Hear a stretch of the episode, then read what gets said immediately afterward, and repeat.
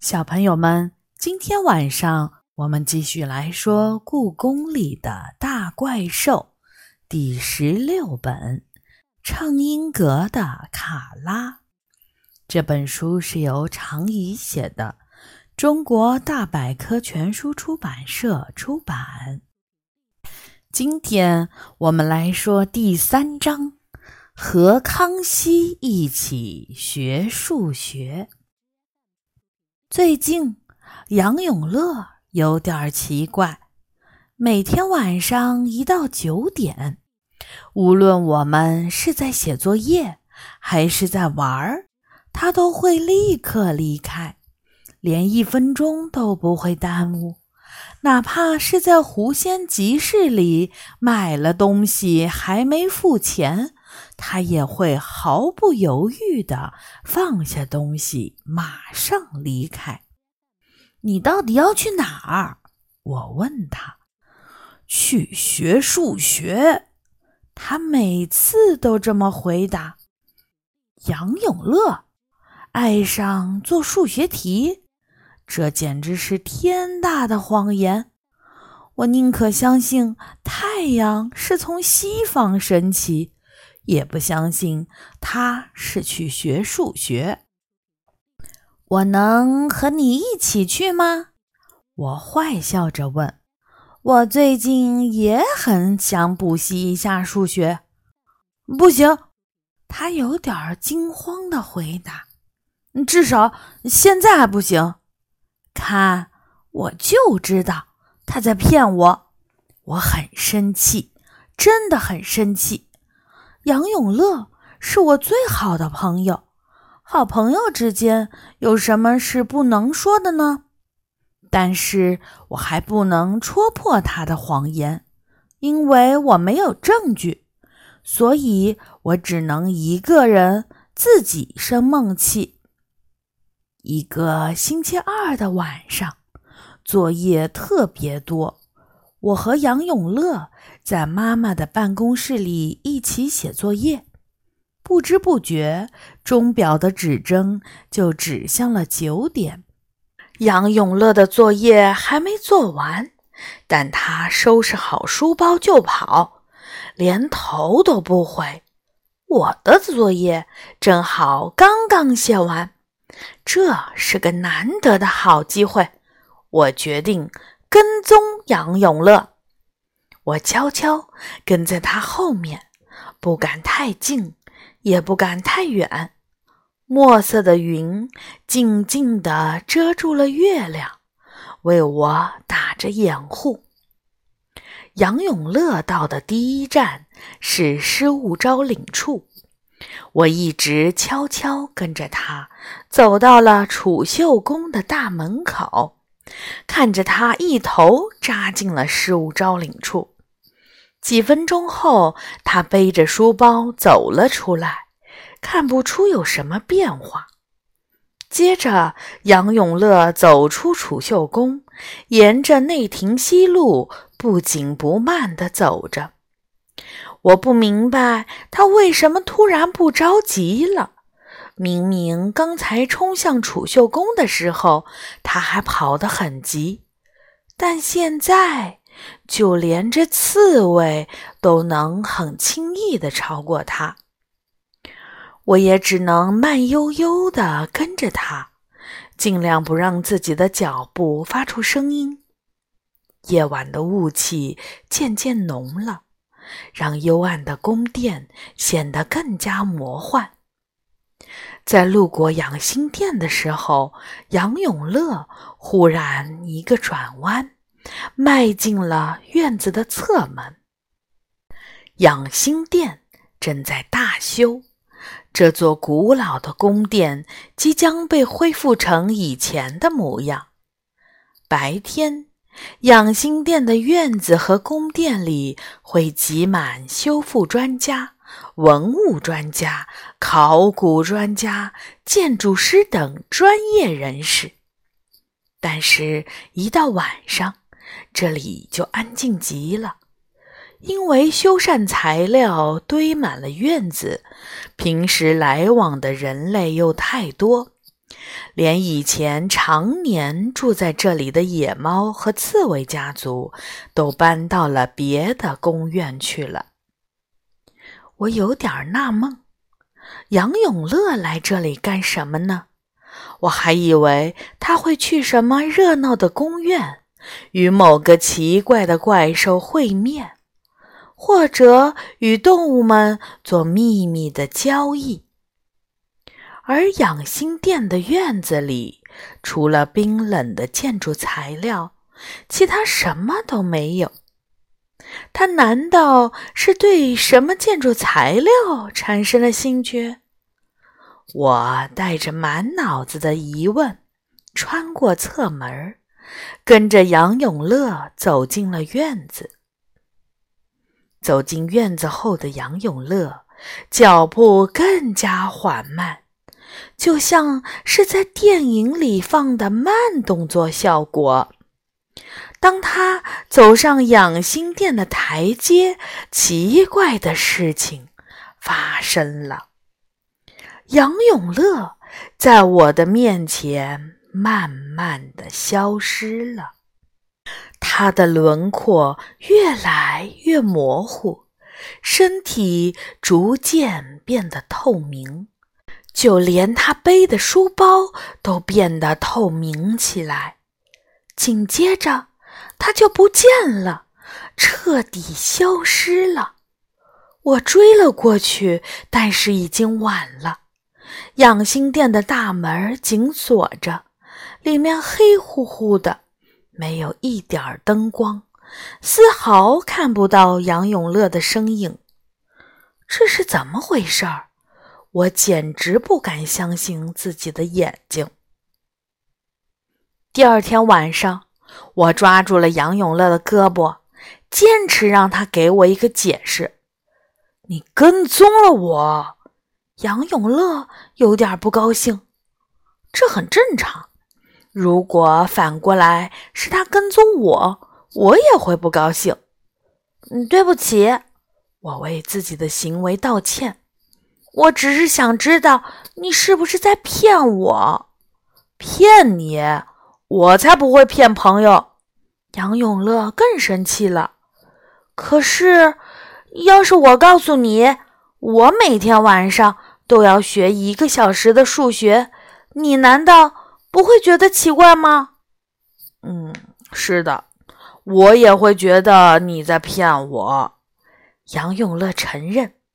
好吧，那我就告诉你是怎么回事儿吧。我这段时间真的是在学数学，不过比较特别的是，我是和康熙皇帝一起学数学。康熙皇帝，我的眼睛瞪得老大。清朝的那个康熙皇帝，中国只有一个康熙皇帝。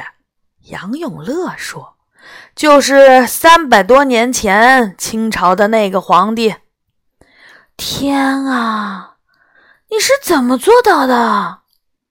我也不太清楚到底是怎么回事儿，但是。一个偶然的机会，我路过了养心殿，发现自己居然可以在这座宫殿里穿越到康熙九年，也就是一六七零年。我在养心殿的西耳房碰到了正在学习数学的康熙皇帝，并帮他解决了一个小难题。从此以后，我们每天都约好。一起学数学，我还会把学校的课本带给他看，不过需要我做解释，因为他看不懂简体字儿。康熙皇帝喜欢数学，真没想到，他好像什么都喜欢，什么都想学，数学、天文，甚至化学。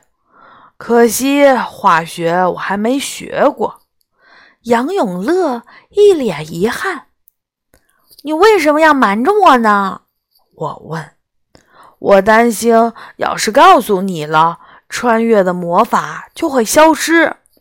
杨永乐回答：“魔法是很脆弱的东西，需要各种巧合和平衡。我怕自己无意中会破坏这种平衡。我本来想多穿越几次，等感觉到空间稳定了，再带你一起去。但是现在看来是不可能了。为什么不可能了？如果你跟在我身后，都不能和我一起穿越到康熙朝的话，那么无论怎么样，你都是穿越不过去的。”杨永乐说。“看来能从养心殿穿越到过去的只有我一个人。我不太喜欢这个答案，但我必须承认，杨永乐的分析是对的。”快给我讲讲吧，你和康熙皇帝一起学数学的故事。我说，杨永乐点点头说：“好吧，我尽量讲的详细点儿。反正现在离九点还有些时间。”杨永乐已经快要忘记自己第一次穿越的感觉了。那天，他鬼使神差地走进了养心门，穿过院子。就在他登上养心殿的台阶时，周围的景色突然发生了变化。院子里堆得高高的建筑材料突然失去了颜色，紧接着就消失了。养心殿的门前又变成了空旷的广场。而身后的养心殿里也忽然变得灯火通明。杨永乐有点兴奋，在故宫待的时间长了，他明白这些不可思议的变化往往意味着有奇妙的事情正在等着他。于是他轻轻推开了养心殿的大门，空荡荡的大殿里。只有一个胖乎乎的太监正在门后面打瞌睡，眼前的宫殿像崭新的一般，红漆柱子上一丝裂痕都没有。一个微小的金属声从西耳房的方向传来，杨永乐竖起耳朵，悄悄地走进西耳房。烛光下，一位皇帝正坐在楠木炕桌的后面，认真的写着什么。他很消瘦，也很年轻。如果不是身上的龙袍，他看起来就像个十几岁的高中生。他面前的桌子上放着一个金属大球。旁边还放着直尺、杆秤和大小不一的银色秤砣。门口的烛光把杨永乐的影子正好投射在楠木炕桌上。年轻的皇帝抬起头，有些吃惊，却并没有叫醒门外的太监。“你是谁？你？”嗯您好，我叫杨永乐。我并不是您这个时代的人，我出生在三百年以后。我也不知道自己是怎么来这里的。我绝对没有危险，也没有带武器。杨永乐结结巴巴地解释着，并把书包里的东西一口气地倒了出来，就怕他一个不高兴，把侍卫叫来砍了自己的头。皇帝一下子就被他书包里的课本吸引住了。这么多书，看来你是个读书人。小小年纪真不简单。他随手拿起了一本数学书，翻看了几页，停在了讲圆的那个单元。你会这个？皇帝瞪大眼睛问。启禀皇上。呃，算会吧。杨永乐心虚地说：“虽然他的学习成绩一直不太好，但偏偏几何图形方面学的还不错。太好了！皇帝立刻朝他招手：“快过来，给朕讲讲这个。”杨永乐犹豫了一下，他做了一个下蹲的动作，想学着电视剧里的那些大臣们行礼，但是又不知道自己的动作对不对。算了算了，免礼。皇帝说：“到朕跟前来，恕你无罪。”杨永乐小心翼翼地站到皇帝旁边，皇帝用手比划着。如果我想要这么大一个圆，你可能准确画出来？这个简单，你只要告诉我它的半径是多少就可以。杨永乐打开了铅笔盒，从里面拿出了直尺、圆规和量角器。皇帝一下子就被这些工具吸引了，他拿起了圆规问。这个玩意儿是干什么用的？它叫圆规，是画圆用的。杨永乐立刻用圆规在作业本上画了一个完美的圆。皇帝眼睛瞪得老大，说：“有意思，你可把圆规留在朕这里一两日，朕让宫里的工匠仿造一套。”杨永乐想了想。自己在学校里已经学到了第八单元，这两天的数学课应该用不着圆规。好吧，那就借给您两天吧。皇帝很高兴，接着又问了杨永乐不少课本中的问题，杨永乐都很耐心地给他解释了。您为什么这么喜欢数学呢？杨永乐有点好奇。朕八岁登基那年，宫廷里发生了关于天文历法的争论。朕亲眼看到，在科学面前，那些大臣们昏庸无能。当时，西洋人汤若望在午门外，当着九卿大臣的面堵测日影，无奈九卿中没有一个人。懂得这种方法，我当时想，自己不懂，怎么能够判断别人是对还是不对呢？数学乃科学之本，所以我发奋向西洋人学习数学。皇帝叹了口气，又问：“你刚刚说你是来自三百余年之后，你学的数学？”也是西洋人教你的吗？不是，我的老师都是中国人。杨永乐回答：“数学是我们学校最重要的课程之一，每个人从一年级就要开始学习，一直要学到大学毕业，加起来一共要学十六年呢。我们班里……”已经有同学去参加国际数学比赛了，还拿了奖。皇帝点点头说：“好啊，这就对了。以后我也要设立算学馆，让皇子皇孙、八旗世家的子弟也能认真学习数学。”时间不早了，杨永乐准备离开。你明天还会来吗？皇帝问：“如果您希望的话，朕会等你。”好的，杨永乐点点头。从那天起，杨永乐开始在学校玩命的学习数学，好在晚上的时候能解答康熙皇帝的问题。你知道吗？昨天的单元测验，我居然考了九十六分儿。他得意极了，这是我迄今为止的人生中的最好成绩！哇，真是少见！我吃了一惊。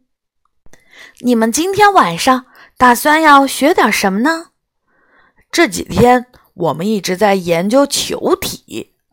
杨永乐回答：“比如同样大小，但是质地不同的球，重量有什么区别？球体，我们都还没有学过，你怎么可能会？杨永乐耸耸肩说：“我的确不会，这些都是康熙皇帝的数学老师南怀仁教他的。我觉得很好玩，所以和他一起学。南怀仁是个意大利人，在数学和天文方面都很厉害。康熙皇帝很喜欢他。”不过和我们这个时代比，那时候的计算还是太落后了。所以我找了几本立体几何的书带给他们看。算了吧，你可千万别把书留在那里。我提醒他：“你放心吧，有上次迷楼的教训，我一定会小心，不在历史上留下任何痕迹。”他拍着胸脯说：“而且和那些书相比，他们更想要的是我的计算器。康熙皇帝差点把它拆了，也没有搞懂它的工作原理。你还把计算器带过去了？”我眯着眼睛问：“为了显摆吗？”“也不是。”杨永乐不好意思的呵呵一笑，开始动手收拾书包。时间快到了，我得去养心殿了。皇帝还在等着我呢。好吧，你快去吧。我嫉妒地说：“可别让康熙皇帝等着急啦。”杨永乐得意的哈哈笑，仰着头离开了失物招领处。但是，仅仅二十多分钟后，他就满头大汗的跑了回来。忘带什么东西了？我抬起头问。不是，他重重的坐在椅子上。我穿越不过去了，那个时间窗口被关上了。不会吧？是真的。杨永乐的脸拉得老长。我想过它有一天会关闭，但没有想到会这么快。别伤心，我安慰他：“你已经很幸运了，能和康熙皇帝一起学数学。世界上没有第二个人有这份运气。”唉，说的也对，他心里舒服了一点儿。几天后的一个傍晚，天还没有黑，远方的天空仍然留存着夕阳的红光。我在妈妈的办公室接到了杨永乐的电话：“快到养心殿来！”现在说完，他就挂了电话。我飞快地跑到养心殿，他已经站在门口等我了。怎么啦？我问。难道你又能穿越了？不是这件事儿，跟我来。养心殿的大门半敞着，看来负责修复工作的专家们还没有离开。杨永乐带着我偷偷走进希尔房，一位负责修复工作的叔叔正在整理一些皇家用具。刘叔叔。能不能让我们看看这个？杨永乐指了指旁边的一个木匣子。刘叔叔叹了口气：“你这孩子还真难缠。”说着，他打开了木匣，我一下子就被里面由黄铜制成的工具吸引住了。这难道是圆规？没错，这正是清朝康熙年间的绘图仪器。刘叔叔回答：“难道？”我望向杨永乐，杨永乐冲我挤了挤眼睛。我一下子就明白了，这就是康熙皇帝仿照杨永乐的圆规制造的。这个是什么呢？杨永乐指着一个有玻璃盖子的小木盒，那里面装满了写着数字的纸筹码。这是纸筹式计算器，是康熙皇帝用过的。刘叔叔说：“这种计算器可以按照纳百尔筹算法进行运算，不仅能做乘除法。”而且也能进行平方、立方、开平方以及开立方的运算。我和杨永乐几乎同时深吸了一口气。康熙皇帝真厉害呀！虽然他没有能弄懂杨永乐的电子计算器，但却想办法制作了自己的计算器。他果然是清朝最厉害的皇帝之一。好的，小朋友们，今天的故事就讲到这里啦。下一次我们会来说第四章《香胎武士与命魔幡》。小朋友们，晚安。